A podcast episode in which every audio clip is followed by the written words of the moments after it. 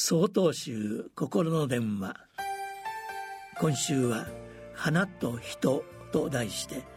山口県妙高寺山形陽天さんのお話です。ある日ふと気がつくことがありました。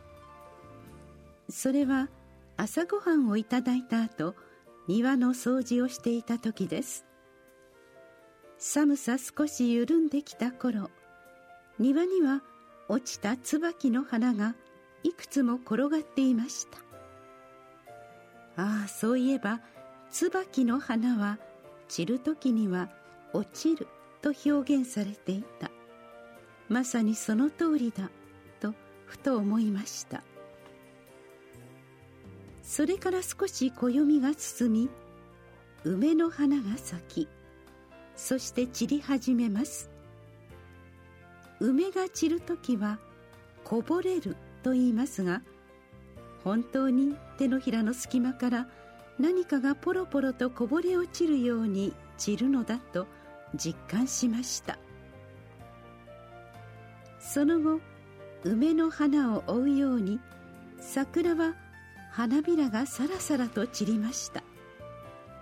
そして庭に咲いていたボタンは花びらが巻き込み枯れていきました。その姿は古より崩れると表現されています。私はすべての花が美しく咲き終える時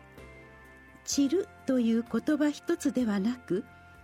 個々にさまざまな姿を最後の最後まで見せてくれることに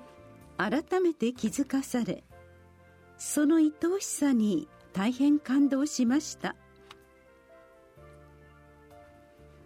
人の一生も同様で誰一人として誰かと全く同じ姿はありません。